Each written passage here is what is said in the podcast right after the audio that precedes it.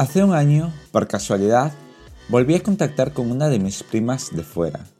No sé muy bien el tiempo que estuvo planificando el viaje, pero a mí me pareció bastante precipitado, porque desde que me dijo la fecha prevista hasta el mismo momento de recogerla en el aeropuerto, el tiempo pasó muy rápido para mí.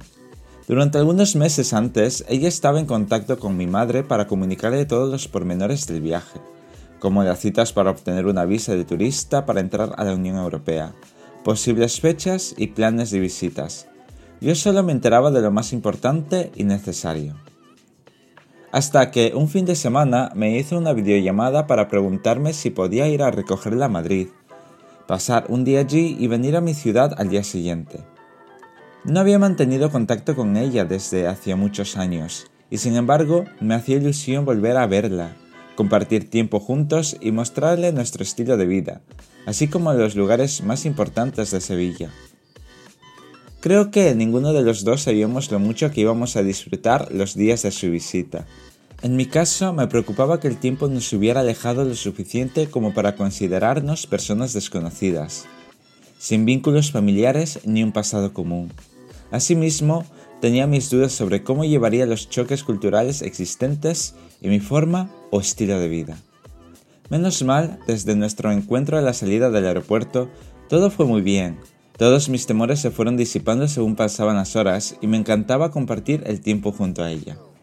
Cuando su visita terminó, me envolvió un sentimiento de tristeza, porque ya no era una persona desconocida. Durante una semana convivimos con un par de primos muy cercanos, no obstante, teníamos que volver a nuestra propia realidad modificada por la experiencia.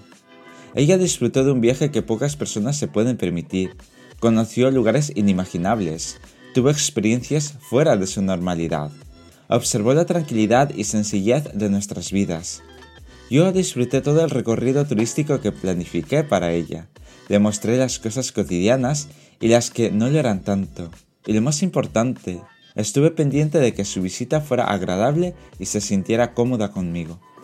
Supongo que ella recordará muy bien todo lo que vivió y las cosas que aprendió de aquella visita. Además, quiero pensar que su vida ya no es la misma, al igual que la mía. Cada viaje nos aporta algo nuevo, y ella supo aprovechar una oportunidad única en la vida. Espero que todo le vaya muy bien y sigan apareciendo nuevas posibilidades en su vida, porque se lo merece. Os dejo con ese recuerdo y con esta canción.